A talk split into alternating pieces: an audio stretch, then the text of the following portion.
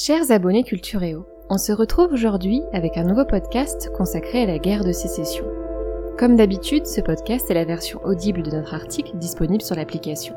N'hésitez pas à y jeter un coup d'œil afin de découvrir nos illustrations et de tester vos connaissances au travers du quiz final. Bonne écoute La guerre a commencé dans ma cour et elle s'est achevée dans mon salon. Wilmer McLean. Il est vrai que l'histoire de cet épicier de Virginie est cocasse. C'est sur sa maison qu'est tiré le premier boulet déclenchant la guerre civile américaine, et c'est dans son salon que la reddition des États confédérés sera signée quatre ans plus tard. Une reddition qui met fin au conflit le plus meurtrier de l'histoire des États-Unis.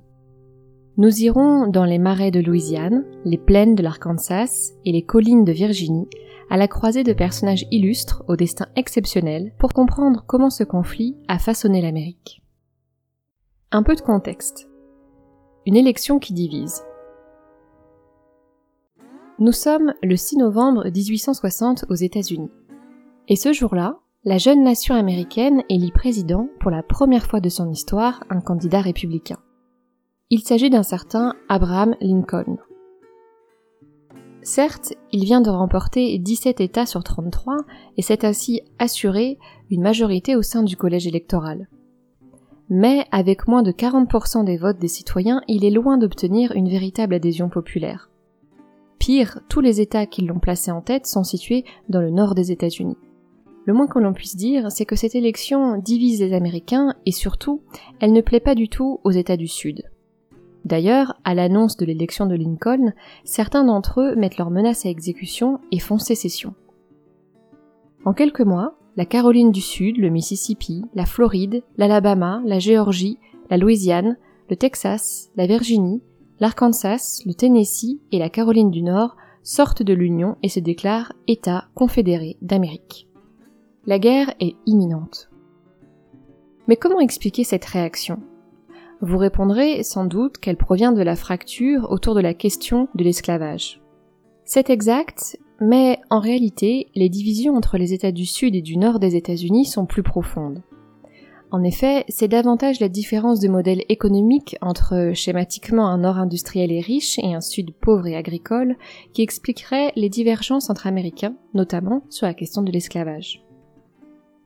Pour faire simple, le Nord a recours au salariat pour faire fonctionner son industrie et son capitalisme financier, tandis que le Sud utilise des esclaves pour travailler dans les plantations de tabac ou de coton. Le principal point de tension réside dans le fait que le programme économique de Lincoln se veut résolument protectionniste pour protéger l'industrie américaine naissante. Mais ce même protectionnisme nuirait grandement aux intérêts économiques des États du Sud qui exportent alors massivement vers l'Europe. La promesse d'abolition de l'esclavage par Lincoln est alors vécue comme un véritable affront de la part de certains habitants du Sud qui y voient un danger pour leur mode de vie et leur économie. La guerre semble alors inévitable, d'autant plus qu'avec la conquête de l'Ouest, chaque nouvel État peut faire basculer la balance dans un sens ou dans un autre. Mais c'est finalement l'élection de Lincoln de 1860 qui va mettre le feu aux poudres. Partie 1 La guerre est déclarée. Nous l'avons vu, l'élection d'Abraham Lincoln a fait éclater au grand jour la division entre les États du Nord et du Sud des États-Unis. Et les tensions vont particulièrement s'exacerber en Caroline du Sud, à Charleston, où une garnison de l'armée de l'Union refuse de quitter le fort Sumter, pourtant censé être situé en territoire confédéré. Après plusieurs sommations, les Confédérés bombardent le fort afin d'éviter le blocus du port de Charleston, principal point d'entrée sur la côte Atlantique Sud. L'assaut dure 36 heures. Nous sommes le 12 avril 1861 et les États-Unis basculent dans la guerre civile. Lincoln répond en mobilisant une armée de volontaires dans chaque État, ce qui conduit à la sécession de quatre États esclavagistes sudistes supplémentaires. Désormais, ils sont 11. 11 États confédérés d'Amérique, avec à leur tête un sénateur du Mississippi, Jefferson Davis. Mais en réalité, l'affrontement est-il équilibré? Certes, la Confédération compte 30% de la population américaine, mais plus d'un tiers sont des esclaves. De plus, Nous l'avons vu, l'industrie des États-Unis se concentre essentiellement au nord du pays. Difficile dans ces conditions de fournir en fusils et canons les soldats sudistes. Certains hommes de troupes confédérées commencent d'ailleurs la guerre avec leurs fusils de chasse. Mais cela n'empêche pas les confédérés de passer à l'attaque. En juillet 1861, le général Robert Lee lance une première offensive. C'est la bataille de Bull Run, premier affrontement majeur de la guerre de sécession. Elle a lieu à environ 60 km de Washington et à la surprise de l'Union, c'est une première victoire décisive des Confédérés. Cette première confrontation majeure dissipe l'idée d'une victoire rapide de la part de l'Union, d'autant plus que les sécessionnistes sont tout près de la capitale américaine. D'ailleurs, le Congrès de l'Union signe un décret pour autoriser l'enrôlement de 500 000 volontaires pour trois ans de service. La guerre s'annonce alors longue et coûteuse. Partie 2 La victoire de l'Union.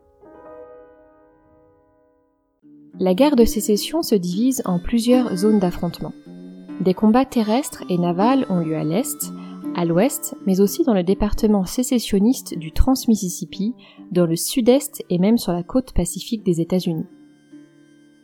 Les combats prennent des tournures différentes, comme à l'ouest, où des raids brutaux et sanglants sont menés par des bandes armées se réclamant de la Confédération. Ils n'hésitent pas à piller et à massacrer des civils, comme lors du sac de la petite ville de Lawrence, au Kansas, en 1863. Cette véritable guérilla, qui a parfois survécu quelque temps à l'arrêt officiel des hostilités, témoigne de la profonde division qui existe entre Américains. En mars 1863, le conflit s'enlise et l'Union décide d'établir une conscription obligatoire de service militaire pour faire face à une désertion massive sur le front. Dans les deux camps, entre 30 et 50% des soldats manquent à l'appel. La conscription devient rapidement impopulaire, à tel point que le président Lincoln est contraint d'envoyer plusieurs régiments de milices pour mater de violentes émeutes à New York. Désormais, une partie de l'opinion publique est favorable à la paix avec le Sud. Mais la guerre va prendre un tournant décisif. Après sa victoire écrasante à Chancellorsville en mai 1863, Robert Lee décide de pousser son avantage. Son armée est galvanisée et il espère pousser les dirigeants de l'Union à accepter la paix en menaçant Philadelphie et Washington. Cependant, c'est un échec, et les sudistes sont repoussés lors de la bataille de Gettysburg. Déjà en constante infériorité numérique et mal équipée, l'armée confédérée ne se remettra pas des pertes subies lors de cette bataille, la plus sanglante de toute la guerre de sécession. D'ailleurs, le président de la Confédération, Jefferson Davis, l'a bien compris et tente alors de négocier une aide européenne.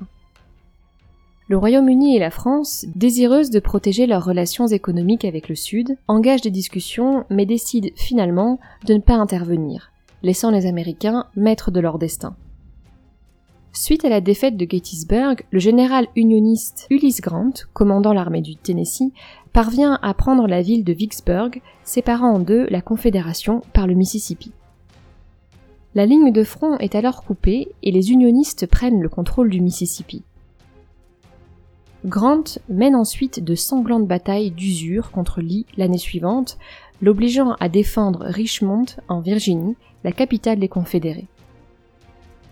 Bientôt, l'armée du général Lee est complètement cernée, provoquant l'effondrement de la Confédération. Nous sommes alors en avril 1865, presque quatre ans, jour pour jour, après le début de la guerre de sécession. Quatre longues années au très lourd bilan. 610 000 morts, dont environ 50 000 civils, privant ainsi le pays de 8% de sa population masculine. C'est tout simplement le conflit le plus meurtrier qu'aient connu les États-Unis. La guerre de sécession permet au moins à la jeune nation américaine de mettre fin à l'esclavage et de se constituer comme une nation, unie et indivisible, et non pas comme une confédération d'États semi-indépendants. Les États-Unis n'ont pour autant pas résolu la question des droits civiques des Noirs. Plusieurs années après le conflit, certaines lois sont difficilement appliquées dans le Sud, où des organisations suprémacistes blanches, telles que le Ku Klux Klan, voient le jour au lendemain de la défaite de la Confédération. Malheureusement, il faudra attendre un siècle pour que les Afro-Américains jouissent enfin des mêmes droits que l'ensemble des citoyens des États-Unis.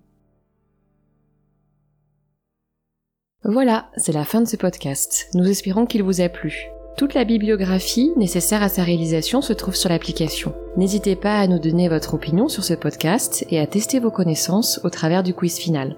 On se retrouve sur Cultureo avec un nouvel article d'art ou d'histoire. À très vite!